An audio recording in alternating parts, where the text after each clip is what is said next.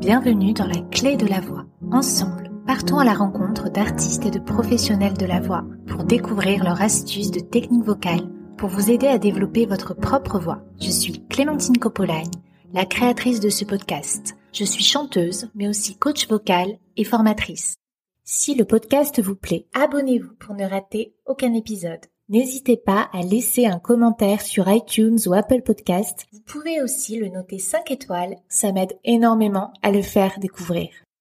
J'ai le plaisir de recevoir Marie-Christine Reculard, la créatrice du chant holistique. Nous savons que le son résonne au plus profond de notre être. Mais savez-vous que notre voix révèle aussi notre histoire passée et les blocages du moment présent? Marie-Christine nous parle des sept notes de musique qui correspondent aux sept chakras principaux, ainsi que les différentes techniques pour dissoudre certains blocages grâce au chant. Je m'excuse pour la qualité sonore qui n'est pas optimale, nous avons enregistré à distance par téléphone et vous pouvez aussi entendre quelques travaux. J'espère que vous prendrez quand même beaucoup de plaisir à découvrir la méthode de Marie-Christine. Je vous laisse découvrir notre conversation. Bonjour Marie-Christine. Bonjour Clémentine. Je suis vraiment ravie que vous soyez avec nous pour nous parler de votre méthode hein, de chant holistique. Mais si vous êtes d'accord, est-ce qu'on peut commencer par vos débuts dans le chant, votre première carrière, celle de chanteuse oui, alors tout à fait. J'ai commencé euh, d'abord toute petite, je voulais être chanteuse. Je voulais être chanteuse d'opéra, moi, à l'époque. Et je m'entraînais à faire des vocalises. Voilà, j'admirais aussi beaucoup les chants religieux les, dans les églises. Je trouvais ça absolument merveilleux. Et puis finalement, je me suis quand même retrouvée dans le show business à chanter de la variété française. J'ai pu chanter aussi avec des chanteurs assez connus en tant que choriste, avec Claude François, avec euh, d'autres personnages, d'autres acteurs de cette époque-là. Et puis, euh, j'écrivais mes chansons aussi, je chantais, j'avais formé un groupe. Et tout se passait merveilleusement bien, même euh, avec beaucoup de chance, parce que tout s'ouvrait, les contrats, l'enregistrement de mon dernier album, tout était magnifique et les télévisions s'ouvraient. Enfin, vraiment, c'était la voix royale qui s'annonçait. Et là, j'ai dit non, je le fais plus à la grande stupéfaction du directeur de la maison de disques, de tout le monde, et personne n'a compris. Évidemment, moi, aujourd'hui, je comprends pourquoi ça s'est passé. Parce qu'évidemment, il ne fallait pas que je me lance là-dedans, mais il fallait que je fasse, que je crée ma méthode, que je sois sur une autre route, en fait. D'accord, ça résonnait plus avec vos envies profondes. Alors il faut dire aussi que j'étais la reine de l'inquiétude hein, pendant très longtemps. Je veux pas dire que tout est arrangé aujourd'hui, mais enfin ça va mieux quand même. Donc c'était la pression, le stress qui était difficile à gérer. La peur, la peur énorme déjà du succès, parce que c'était vraiment ce qui allait arriver, et j'ai arrêté. Euh, contrat rompu, euh, voilà. Là-dessus, j'ai, je me suis mariée, j'ai une petite fille, et au bout de 3-4 ans, je me suis dit, mais qu'est-ce que je vais faire Et c'est là que vous avez commencé votre initiation spirituelle dans la voie du yoga. Alors, j'ai commencé, j'étais en train, mais pas depuis longtemps, hein, depuis quelques mois, à faire du yoga. Et j'ai eu l'idée de monter un cours de chant parce que finalement c'était ça que je savais faire le mieux parce que pendant sept années j'ai travaillé le chant deux fois par semaine oui, oui. sept ans. Donc je savais ce que c'était qu'une voix comment ça marchait. J'avais expérimenté évidemment mais par contre qui m'ennuyait en lançant un cours de chant c'est que je m'étais bien rendu compte en prenant des cours de chant moi-même que autour de moi des tas de gens venaient butiner à cette méthode de chant qu'on apprenait à l'époque et où on ne nous apprenait pas tellement à gérer nos émotions, le stress, la respiration évidemment. Et je me suis dit que avec le yoga, je pouvais vraiment apporter un plus et que même si toutes ces personnes ne devenaient pas euh, chanteurs euh, un jour, au moins ces personnes n'auraient pas perdu leur temps et elles auraient des outils pour leur vie tout simplement. Voilà. Alors j'ai commencé à donner mes premiers cours. C'était surtout à des comédiens, des élèves des écoles de théâtre. D'accord. Et là, ils étaient assez surpris parce que quand ils sont, quand ils arrivaient, je leur disais, vous allez vous allonger par terre. Déjà, ça se faisait pas du tout à l'époque, oui. Ah bah pas du tout, pas du tout. Les gens étaient très étonnés et du coup, on partait sur des petits étirements de yoga, ce que je continue toujours à faire, hein. de la relaxation, des respirations et après on en on enchaînait avec, avec la voix, le travail vocal. Une fois que le corps était disposé, préparé. Oui, parce que ça préparait à la respiration surtout à bien. Et là, ça a été incroyable parce que en fait, ça a pris tout de suite. C'est-à-dire que tout de suite, le bouche-oreille a fonctionné. Et alors, euh, je me suis retrouvée avec beaucoup de monde. Et avec des retours de cours, euh, pas du tout ce à quoi je m'attendais. Parce que j'avais des personnes qui revenaient en me disant... Euh, Alors oui, bien sûr, on me dit que ma voix change, qu'elle est plus posée, qu'elle est plus jolie, plus bon, très bien. Ce à quoi on s'attend en allant en cours de chant. Mais j'avais aussi des personnes qui me disaient, mais depuis que je prends des cours avec vous, je dors mieux, je me lève plus facilement le matin, j'avais des gros problèmes avec mon patron, et ben ça va beaucoup mieux. C'est bizarre parce que moi j'ai pas l'impression d'avoir changé. C'est lui qui a changé. Enfin, ce genre de retour, je m'entendais pas avec telle personne, maintenant ça va mieux. Enfin, des changements euh, et aussi des changements sur la santé. Personne qui me disait oh là là c'est drôle parce que depuis que je travaille avec vous, avant j'avais tout le temps des angines, là j'en ai plus, par exemple. Et je me posais des questions évidemment, je ne comprenais pas pourquoi. Et en même temps, pendant que je faisais travailler ces personnes, je me rendais bien compte que à certains moments, lorsque et vous le savez Clémentine, puisque vous-même vous enseignez, euh, on peut pas tout chanter. Non. On peut pas monter indéfiniment dans les aigus et on peut pas descendre dans les graves. Bon, il y a forcément des notes que moi j'appelle des notes limitatives qui freinent, qui en fonction de sa tessiture, oui. Et voilà. Et ces notes, je me suis rendu compte qu'avec, vous savez, quand on respire bien, on peut passer certaines notes difficiles à passer. Oui, oui, oui puisque c'est la base, hein, le souffle. Bien sûr. En utilisant simplement la, une bonne façon de respirer, les personnes dépassaient certaines notes qu'elles n'arrivaient pas à chanter avant. Et quand elles les dépassaient, c'était alors là la grande surprise, c'est que des réactions arrivaient, des émotions. Alors je me souviens d'un garçon par exemple, qui euh, au début quand il est venu me voir, il devait faire deux octaves. Alors pour les personnes qui ne savent pas ce que c'est qu'une octave, c'est do ré mi fa sol la si, voilà. Et ça se répète. Donc lui, il faisait deux fois ça. Et quand je l'ai fait passer en voix de tête, alors pour ceux qui ne savent pas, c'est la petite voix comme une voix de petite fille, enfin, la voix aiguë qui monte. Et ce garçon est passé dans cette voix. Et là, alors ça a déclenché mais des fous rires, j'ai cru qu'il allait tomber par terre. Ouais. C'était des fous rires au-delà du fait de s'entendre chanter aigu. J'avais bien compris que ça touchait autre chose. Et en même temps, j'avais d'autres des personnes qui, au contraire, dégageaient des émotions de violence, de colère, et je ne comprenais pas, ou certains qui se mettaient à pleurer, oui. et pas à pleurer de rire. Et justement, moi, ça, je voulais vous poser une question, parce que moi aussi, quand j'ai commencé à donner des cours de chant, ben, j'étais consciente qu'il pouvait y avoir un aspect euh, de libération des émotions, mais je n'imaginais pas à quel point ça pouvait avoir de l'impact. Et je m'attendais pas à ce que 80% de mes élèves se mettent à pleurer. Et j'en ai parlé avec d'autres professeurs de chant et certains me disent que ça ne leur arrive jamais, et d'autres oui. Alors qu'est-ce qui fait que ça se produit sur certains, par exemple, euh, il y a des émotions qui reviennent, les pleurs et les fous rires, mais rarement la colère. Qu'est-ce qui, d'après vous, génère ça? Alors d'abord, pour les professeurs qui ne rencontrent pas ça, c'est probablement, vous savez, dans certaines techniques de chant, on utilise juste une certaine partie. Par exemple, la soprane, elle va chanter qu'en soprane, le ténor, il va chanter qu'en ténor. Bon, moi, quand je fais chanter, je pense que pour vous c'est pareil, je fais chanter du plus grave au plus aigu. Vraiment, j'essaye avec la respiration qu'on puisse atteindre la dernière note que l'on puisse chanter. Pour développer au mieux sa voix, oui. Voilà, et on va comprendre qu'il y a un intérêt au-delà de l'intérêt vocal. Bon, alors déjà, les personnes qui ne font pas chanter, les personnes sur toute leur tessiture, euh, jusqu'aux extrémités vraiment où on ne peut plus chanter du tout, évidemment, là, on ne peut pas atteindre la note limitative et on ne déclenchera pas d'émotion. Donc là, c'est complètement normal. Par Mais contre, je connais, oui, des professeurs de chant qui pourtant bah, le font, quoi, font travailler sur toute euh, la gamme. Ils me disent les pleurs, ça leur arrive une fois par an, pas plus parce que les personnes ne sont peut-être pas très détendues non plus pour lâcher des émotions. C'est pour ça que moi, avant de chanter, on est par terre, on fait le yoga, les respirations, la relaxation, qui fait que déjà on a lâché pas mal de carapace et qu'on est tout au son, le son vocal, et, euh, et à ce moment-là, on est beaucoup plus libre euh, de pouvoir lâcher ces fameuses émotions. Alors moi aussi, hein, c'est pas tout le monde. Je ne dis pas que tout le monde lâche des émotions.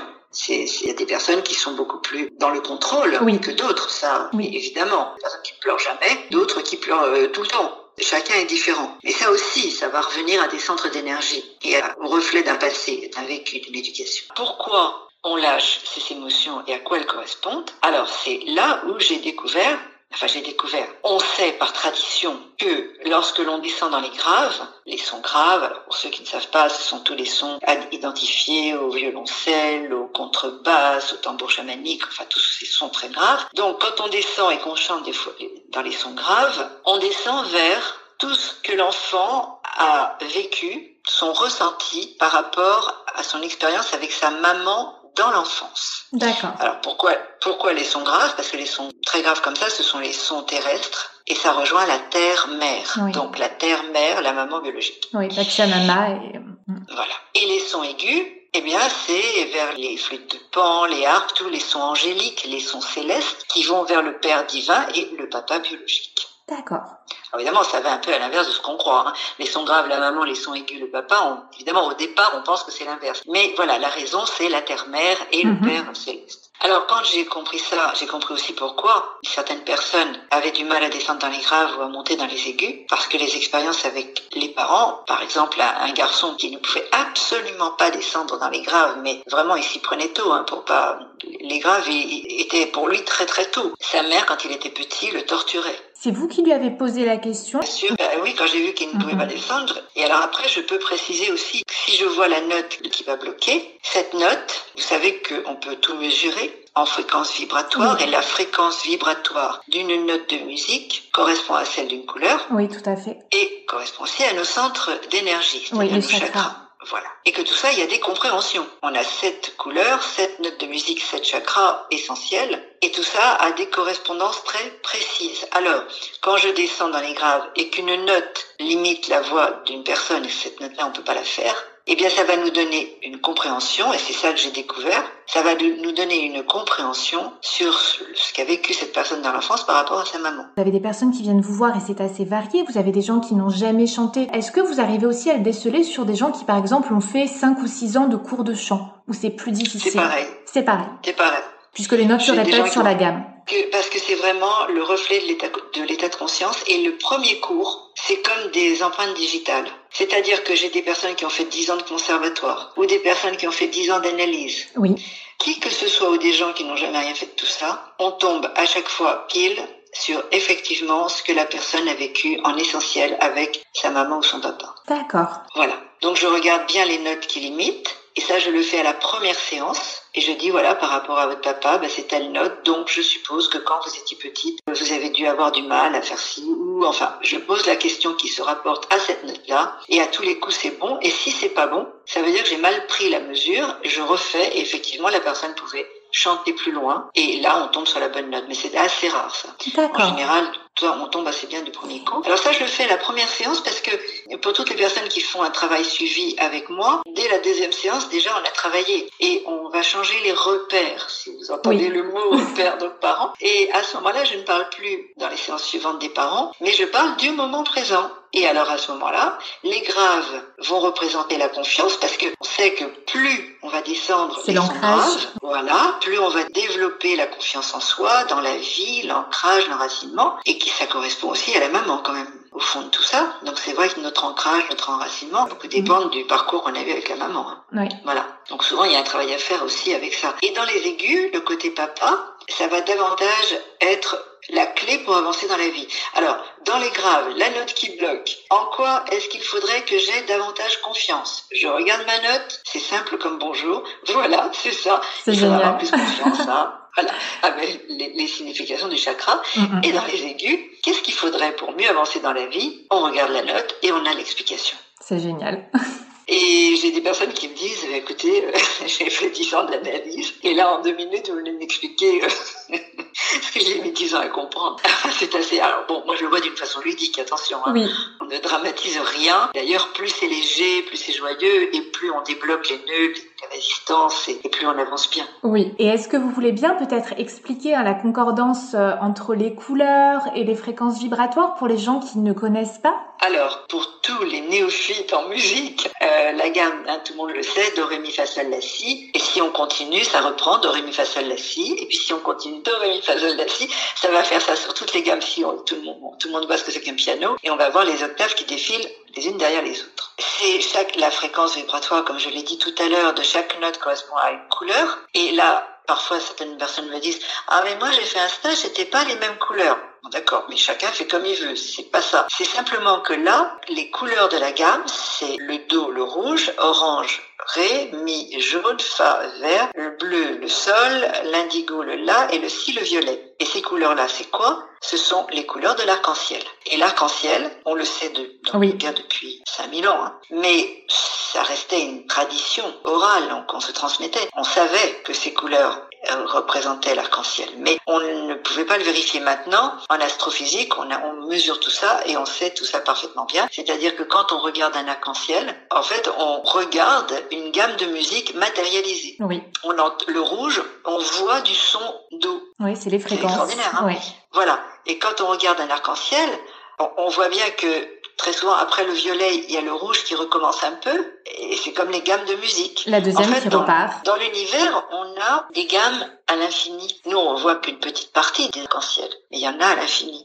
De même que les sons, les gammes, c'est pareil, c'est à l'infini. Mais nous, l'oreille humaine, je crois que je ne sais pas si c'est pas neuf octaves qu'on peut entendre, mais pas plus, je crois que. Par rapport aux couleurs citées, oui, oui, c'est bien celles-ci hein, qui sont euh, reconnues. Et en plus, de plus en plus, moi je vois, j'ai une petite fille de 5 ans qui fait de l'éveil musical, mais son xylophone, c'est bien les mêmes couleurs et je lui avais pris une petite méthode de piano avec des petites gommettes quand elle était plus petite et c'était exactement les mêmes couleurs. hein. Le do rouge, le ré orange, le mi Voilà. jaune. Et ça, c'est maintenant, on peut dire, vous voyez, Clémentine, que c'est scientifique. Oui. ça fait plaisir de pouvoir mettre les sciences en avant J'imagine. traduction yogique.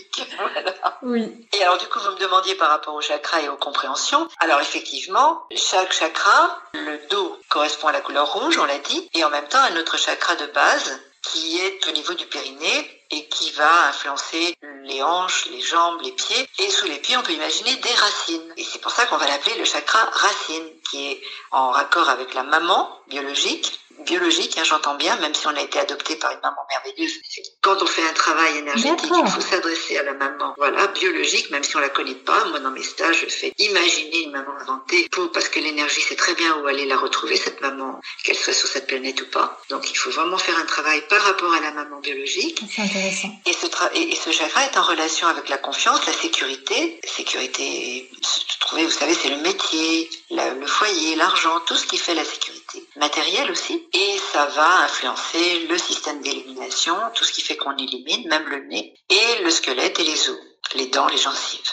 Par exemple, euh, si on a un problème de pied, d'os, je sais pas, ou si on a un problème d'élimination, euh, des intestins qui fonctionnent mal, ça va être accordé à une histoire d'insécurité. Alors le orange qui est dans le bas du ventre sous le nombril, c'est le chakra des émotions, du plaisir en général, donc sexualité, nourriture et tout ce qui peut apporter du plaisir dans la vie, quoi que ce soit. C'est la légèreté, la joie, l'enthousiasme, enfin, cette faculté, le goût de la vie, le- la façon d'être, euh, de profiter, c'est l'enthousiasme. Alors l'enthousiasme, c'est un- une énergie entéoasmée, Dieu en moi, vous imaginez. Ça apporte la chance, ça apporte des réalisations, c'est extraordinaire l'enthousiasme. Et c'est là où on fait les bébés. Oui. Voilà, dans ce chakra-là. Donc c'est tout le système de reproduction. J'ai eu le bonheur de pouvoir aider beaucoup de jeunes femmes à avoir des bébés alors que médicalement rien ne s'y opposait, mais rien ne se passait non plus. Même avec toutes les aides médicales, rien ne se passait. Et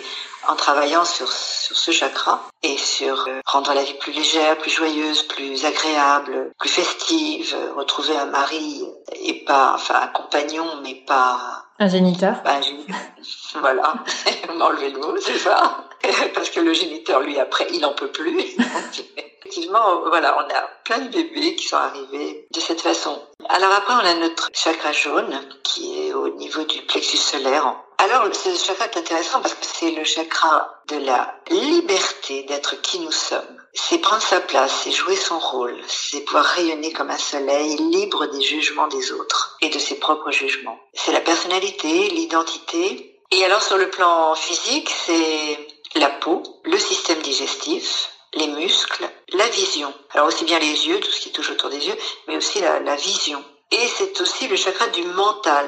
Vous savez, les pensées qu'on tourne dans la tête, moi j'appelle ça le rondouillage. Oui. Voilà.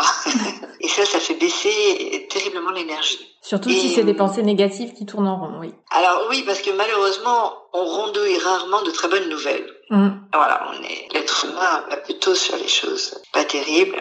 Et là, j'ai vu alors de toutes choses se passer parce que ça peut être des problèmes de peau. Moi, je vois dans des stages des personnes qui témoignent tout d'un coup que euh, elles avaient des plaques euh, sur les mains, sur les pieds, sur les jambes, enfin bon, sur la poitrine. Que tout d'un coup, le lendemain, le dimanche, on commence le samedi matin, bah le dimanche, euh, ça a disparu, c'est plus là. Enfin, vraiment, c'est fabuleux. C'est aussi les yeux. Alors les yeux, les, les lunettes, c'est le chakra des lunettes. ça, on voit très souvent dans les stages bah, des personnes qui abandonnent leurs lunettes, qui les perdent, qui les retrouvent pas et qui n'en ont plus besoin. Enfin, ou alors la vision qui s'améliore considérablement. Donc ça, c'est vraiment une façon de voir sa vie. Comment je vois ma vie? Ça, c'est pour les yeux. Par exemple, pour les personnes qui ont un problème de sécheresse, qui, un, des sécheresse des yeux ou les yeux qui clignent beaucoup. Oui, alors le mot sécheresse. Qu'est-ce qui se passe dans la vie de cette personne? Comment elle regarde sa vie? Ah, c'est quand c'est survenu par exemple par après un deuil, je pense que. Voilà. Et voilà. Et, j'ai peut-être plus de larmes à faire couler quoi. Mm. Je suis au bout du bout du bout. Mm. C'est pareil pour la peau sèche ou, grasse. Souvent la peau sèche, c'est un manque de douceur. Ouais. On verra après le chakra de l'amour qui est juste au-dessus. Et pour les personnes qui ont du mal à regarder, euh, parce qu'on pense qu'il y a des âges pour les lunettes, non, il n'y a pas d'âge. Il y a juste des moments de vie qui font que c'est plus difficile à regarder. Et il y a des étapes dans la vie. Et on le voit pour les enfants, par exemple. Il y a des enfants qui portent des lunettes déjà rien qu'en rentrant au maternel. Oui. Parce qu'ils ont tellement peur qu'ils ne voient plus rien. D'autres, c'est en rentrant alors au CP ou en sixième ou après à la fac. Ce sont des étapes comme ça qui empêchent, tout d'un coup, j'ai du mal à regarder. Oui. Et je vois des personnes qui guérissent leur vision parce qu'elles vont changer leur état d'esprit sur la façon de regarder leur vie. Oui. Et je me souviens d'une animatrice de radio avec qui j'avais fait une interview et qui était venue faire mon stage. Elle fait mon stage. Bon, très bien. Et un an après, elle revient faire ce stage. Et elle dit, eh bien voilà, l'année dernière, quand je suis partie du stage, moi qui portais des lunettes depuis des années et des années, je n'avais plus besoin de lunettes. Et pendant six mois, je n'avais plus du tout besoin de lunettes. Et puis petit à petit, j'ai vu que je commençais à changer intérieurement. Et j'ai commencé à repenser comme je pensais avant, à retrouver l'état d'esprit d'avant le stage. Et petit à petit, j'ai vu ma vue qui recommençait à baisser et j'ai dû reporter des lunettes. Alors je reviens au stage là parce que je voudrais retrouver mon état d'esprit d'avant et puis cette fois-ci garder cet état d'esprit. Donc il y a une vraie prise de conscience de sa part. Euh. Oui, ça expliquait merveilleusement bien euh, le processus. Voilà. Le système digestif, euh, eh bien voilà, je rencontre des personnes qui ont des problèmes d'estomac et qui, euh, médicalement, on fait les radios, il se passe rien. Hein. Tout va bien, elles sont pas malades. Mais il n'empêche qu'elles souffrent énormément. Alors qu'est-ce que je n'ai pas digéré? L'acidité, en fait. Et l'acidité, c'est, on le comprend, la personne ne digère pas quelque chose qui a été acide, c'est-à-dire désagréable pour elle. Et à ce moment-là, elle, elle ne peut pas lâcher prise. Parce que c'est le chakra aussi du lâcher prise. C'est-à-dire qu'à chaque fois que je pense à quelque chose, j'arrête d'y penser et je reviens à l'instant présent. Je ne pense plus qu'à ce que je suis en train de faire maintenant. Donc oui, tant que les émotions ne sont pas digérées, les faits passés, euh, ça se ressent ce Oui, et là je peux donner des conseils alors. Parce qu'il y a des idées qui peuvent devenir jusqu'à devenir de l'obsession. Et là, je donne des conseils aux personnes qui viennent me voir et je leur dis, si vous êtes dans la rue et que vous remettez, en, ça y est, vous êtes repersécuté par cette, ce souvenir, là, ça s'est passé hier ou il y a six mois, hein, parce qu'on ne sait pas, ce souvenir que vous ne pouvez absolument pas digérer vous ne pouvez pas lâcher prise, et ça va vous tourner dans la tête et vous allez souffrir. Alors à ce moment-là, si vous êtes dans la rue, essayez mentalement de prononcer dans la tête, hein, pas tout, sinon on va nous enfermer, nous emmener chez les fous. mais, dans la tête, d'essayer d'imaginer, de dire dans la tête le nom de tout ce qu'on voit. Alors l'arbre, le monsieur, le landau, le chien, oui. Et je me souviens d'une journaliste qui m'a dit, un jour, elle revient, elle me dit, mais écoute, tu m'as sauvé. J'étais dans l'obsession de, c'était un homme qu'elle avait, rompu, mais elle, elle ne voulait pas rompre et elle pouvait pas s'en détacher. Et elle était torturée toujours à l'idée qu'elle pouvait recommencer, que la relation pouvait reprendre. Enfin, elle était torturée avec ça et elle y pensait tout le temps. Elle me dit, mais écoute, pendant une heure, je suis sortie. Je prononçais dans ma tête tout ce que je voyais et au bout d'une heure, j'avais décramponné ça y est, j'étais dégagée, j'étais libérée de ça, ça allait beaucoup mieux, vraiment, mais merci, quoi. Oui, pour revenir au moment présent. Exactement. Et quand on est chez soi, écoutez, il y a une chose très simple. On prend un livre, on lit tout haut, et franchement, c'est pas, on peut pas faire les deux. Hein, et des pensées et lire. C'est vrai. Quand on lit tout haut, on peut pas faire autrement. Et Ou chanter. chanter aussi. oui, en fait, il y en a qui s'organisent encore quand ils chantent des chansons ou des choses qu'ils savent très, très, très, très, très bien. Ils s'organisent encore pour pouvoir penser à autre chose. Généralement, ils chantent pas très bien dans ces cas-là. Mais. Euh... Bah, pas avec leur cœur en tout cas. Mais... C'est ça. effectivement, certaines personnes ont un poids sur l'estomac, euh, d'expériences vécues qu'elles n'arrivent pas à lâcher qui ont été un moment de leur vie qui a été très douloureux, très difficile, et à chaque fois qu'on y pense, on a mal à l'estomac. C'est un peu comme, vous savez, Clémentine, c'est comme la, la, la, minuterie. On appuie sur la minuterie, la lumière s'allume. Et eh ben, je pense à quelque chose, mon corps va réagir. Oui. Voilà. Donc, en gros, pour ce chakra jaune, on pourrait vraiment en parler longtemps parce que beaucoup de choses à dire, mais on va peut-être passer au vert, celui qui est dans la poitrine, qui est le chakra que je préfère. C'est le chakra de l'amour, avec un grand A, l'amour inconditionnel. Et c'est celui de l'acceptation, du pardon et de la compassion. Physiquement, c'est celui qui va gérer l'organe du cœur, la circulation du sang, la respiration, les poumons et le système immunitaire. Voilà. Donc en ce moment, c'est interdit d'être malheureux. Oui. Sinon, on va faire baisser son système immunitaire. voilà. Le premier mot amour qu'un enfant connaît, enfin à tout petit, à la naissance, il va mettre sur le mot amour les expériences qu'il a vécues avec ses parents. Alors évidemment, il y a toute expérience, hein. de la douceur, de l'amour inconditionnel, et ça peut aller jusqu'à des atrocités, de violence, de barbarie, de, d'inceste, de, tout ce qu'on veut, enfin de, de violence. Et tout ça, on va mettre le mot amour, et ce qui fait que pour certaines personnes, autant le mot amour est un mot réconfortant, et, et on va pouvoir se lancer dans l'amour en toute confiance et en toute sécurité, donner de l'amour, se laisser en recevoir, enfin c'est un vrai bonheur, que pour d'autres, on voudra peut-être bien en donner mais certainement pas se laisser recevoir. On a souffert, on va pas recommencer. L'amour est un risque. Et voilà. Et alors là, on comprend tout de suite tout ce qui peut se passer en grandissant, dans les relations amoureuses, dans, les unions qui se forment, euh, parce qu'évidemment, la réaction va être euh, très particulière selon chacun. Et ça, c'est presque une rééducation de l'amour, parfois, qu'il faut faire si on veut retrouver le bonheur une vie normale. Et le premier conseil que je donnerais, vous le connaissez Clémentine, évidemment, c'est d'apprendre à s'aimer soi-même, bien sûr. Oui. Et pour beaucoup, ce n'est pas facile. On préfère donner, même soi-même, on a inconsciemment des difficultés à se donner de l'amour, à s'aimer. Mais aussi, c'est vrai qu'on n'a pas été élevé. Enfin, maintenant, les choses changent, mais avant, c'était mal de s'aimer. C'était euh, un péché ah, d'orgueil. Oui, oui, j'étais même à risque quand on si on disait euh, je vais m'aimer, mais qu'est-ce qu'elle est en train de dire? C'était suspicieux. Et maintenant, évidemment, tout le monde le sait, mais par contre, on ne sait pas très bien comment il faut faire. Et beaucoup de personnes me disent, mais ça veut dire quoi s'aimer? Alors évidemment, il y a deux façons de s'aimer. Il y a la façon maman, et là, tout le monde sait très bien que c'est se donner la bonne nourriture, les bons vêtements, la bonne maison, euh, prendre soin de soi, donner confiance en soi, bon, tout ça très bien. Mais il y a la façon papa qui est moins connue et qui existe, c'est L'autodiscipline? Oui, je m'oblige à faire ce qui est bon pour moi, même si j'en ai pas envie, parce que si je ne le fais pas, je m'abandonne et je m'aime pas. Et d'ailleurs, on a tous fait l'expérience d'avoir des choses qu'on repousse, on repousse, on repousse, parce que c'est la grosse corvée. Mais le jour où on réussit à le faire, c'est un grand bonheur, une joie intense ça y est, j'ai réussi, je me suis débarrassée de ce truc-là. Et quel bonheur Et là, c'est dû qu'à soi-même. Oui, donc d'arriver à équilibrer le yin et le yang dans sa façon euh, d'être avec soi-même. Voilà, exactement, par les voies de l'amour. Et en commençant par soi-même. Et c'est vrai que quand on a des enfants, on a tendance à se dire les enfants vont bien, je vais bien. Mais en fait, il faudrait commencer par soi-même. Et moi, il y a un exemple, ça m'a parlé depuis des années, des années, des années, des années. Dans les avions, l'hôtesse de l'air dit, euh, quand les masques à oxygène tombent, si vous en avez besoin, commencez par vous équiper vous-même avant d'équiper vos enfants ou vos proches. Oui, exactement. Ça veut tout dire. Sinon, on peut pas s'occuper des autres. Oui. Sinon, on tombe dans les pommes et on peut pas s'occuper des autres. Mais l'image est parlante. Oui.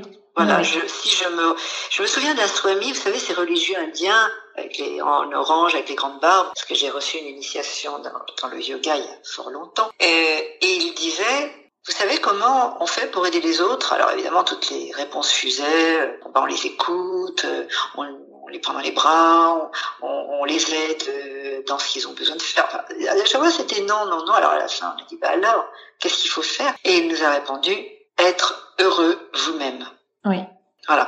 Et, et c'est vrai parce que quand on rencontre des personnes, c'est plus agréable de voir des gens heureux, en bonne santé et joyeux que des gens qui se lamentent, qui se plaignent. Complètement. C'est ça rend davantage heureux quand même. Voilà. Donc, pour finir avec ce chakra vert, la grande clé, c'est le pardon, l'acceptation et la compassion. Et toutes les personnes que j'ai pu rencontrer qui avaient subi des horreurs dans leurs enfants, dans leur enfance. Toutes ces personnes que j'ai pu aider à se réouvrir à la vie a toujours été en passant par la case j'accepte ce qui s'est passé dans mon enfance, je pardonne à mon bourreau. Voilà. C'est un processus qui, qui, prend du temps et Il y a plusieurs niveaux de conscience hein, dans le pardon, je trouve. Parfois, on pense avoir pardonné, et parfois, ça ressurgit. Et... Oui, alors, évidemment, il y a des techniques où on va mettre peut-être des années d'ailleurs. Mais moi, dans mes stages, on le fait dans, dans mes séances individuelles, ça se passe au moment où on le fait. Et là, j'incite, et évidemment, là, certainement, beaucoup de personnes vont se dire, mais elle est complètement folle, c'est impossible à faire. Qu'on prend dans ses bras son bourreau, qu'on le remplit de lumière, et après on lui donne sa liberté, on l'envoie dans une bulle de lumière. Oui, je comprends très bien. Ben, grâce au neurone miroir, le seul fait d'imaginer l'autre le rend réel pour notre cerveau. voilà. Mais au moment où on réussit à faire cet exploit, parce que c'est quelque chose de difficile, oui. mais à ce moment-là, on monte une étape extraordinaire dans son cœur et dans sa vie. Et je me souviens d'une femme qui était venue à l'un de mes stages qui était obèse, mais obèse. Et à 4 ans, elle avait commencé à se faire violer par son père ça a duré des années. Comment elle s'est retrouvée à mon stage, je ne sais pas, mais en tout cas, personne ne pouvait l'approcher, on pouvait même pas la toucher. Et à un moment, dans ce que je propose dans mes stages, elle a accepté de faire un voyage intérieur comme tout le monde. Dans ces cas-là, tout le monde est allongé, on ferme les yeux, on ne sait pas ce que fait le voisin. Mais moi, je guide dans un voyage où on a l'occasion de pouvoir pardonner aux êtres qui nous ont fait du mal. On va vers les parents, on va vers... Euh, bon. Et elle a accepté de le faire. Il y a eu beaucoup de larmes, hein, je voyais bien, je ne sais pas ce qu'elle pensait, mais je voyais bien qu'elle pleurait. Et à la fin du stage, on a pu la prendre dans nos bras pour lui dire au revoir. C'était un moment excessivement émouvant. Et après ce stage, elle qui était cloîtrée dans une chambre qui ne sortait jamais et qui ne vivait que par des aides financières de l'État, a commencé à vivre. Elle a trouvé un job. Elle est rentrée dans une chorale. Je vous dis pas qu'elle a trouvé l'amour, mais déjà elle avait retrouvé une vie sociale. Mmh, et ça, énorme. C'était énorme, voilà. C'était très très beau et ça m'a fait tellement plaisir. C'était.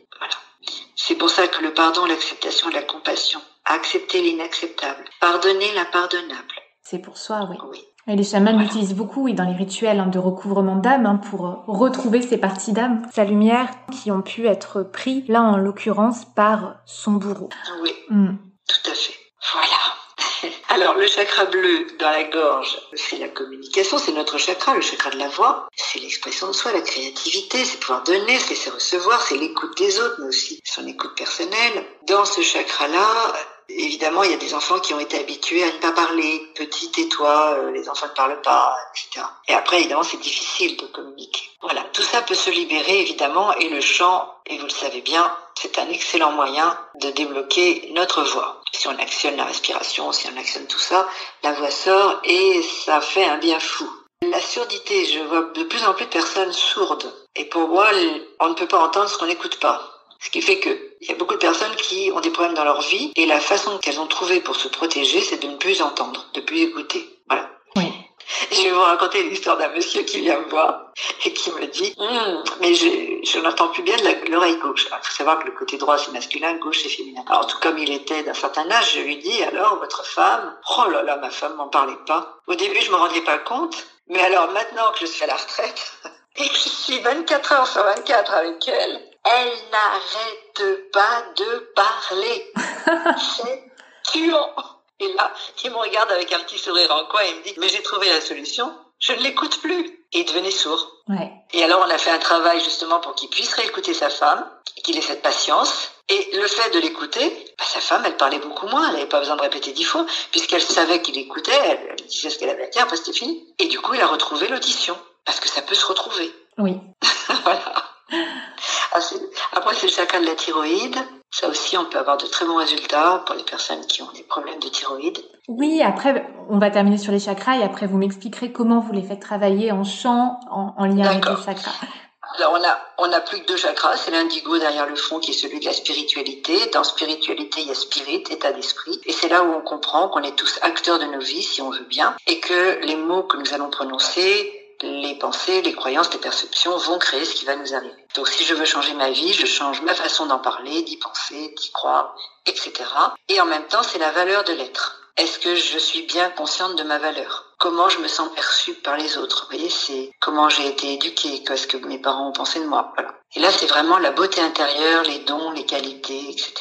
Voilà. Et le dernier sur la tête, c'est le chakra du papa biologique, qui est relié à l'autorité, à l'autodiscipline, à l'engagement, à la persévérance et à l'ouverture au ciel, c'est-à-dire à, l'énergie divine ou Dieu ou enfin chacun a son sa façon d'en parler. Cette notion supérieure d'énergie. D'accord. Ça gère le cerveau quand même, le système nerveux et les cheveux et les ongles accessoirement. Mais enfin, toutes les maladies aujourd'hui, bah, la schizophrénie, euh, la sclérose en plaques, euh, Parkinson, tout ça, c'est ce chakra-là. Hein. C'est un problème avec l'autorité, qui est un problème actuel. C'est déjà la fin de cet épisode. Je vous dis à mercredi prochain pour retrouver la suite de ma conversation avec Marie-Christine Reculard. La clé de la voix, c'est fini pour aujourd'hui. Je vous dis à la semaine prochaine. N'hésitez pas à recommander le podcast à vos proches à mettre une évaluation 5 étoiles et un petit commentaire sur la plateforme d'écoute pour le soutenir. D'ailleurs, je tirerai au sort l'un d'entre vous qui aura fait cela. Il gagnera une analyse personnalisée sur sa voix d'après un enregistrement audio ou vidéo ou bien mon kit de souffle que j'ai créé pour mes élèves. Pour aller plus loin, rendez-vous sur la clé. Je vous dis à mercredi prochain. Merci d'avoir écouté jusqu'au bout. Pour retrouver les liens mentionnés, c'est sur la description. N'hésitez pas à nous taguer, que ce soit sur Instagram ou sur votre réseau social préféré.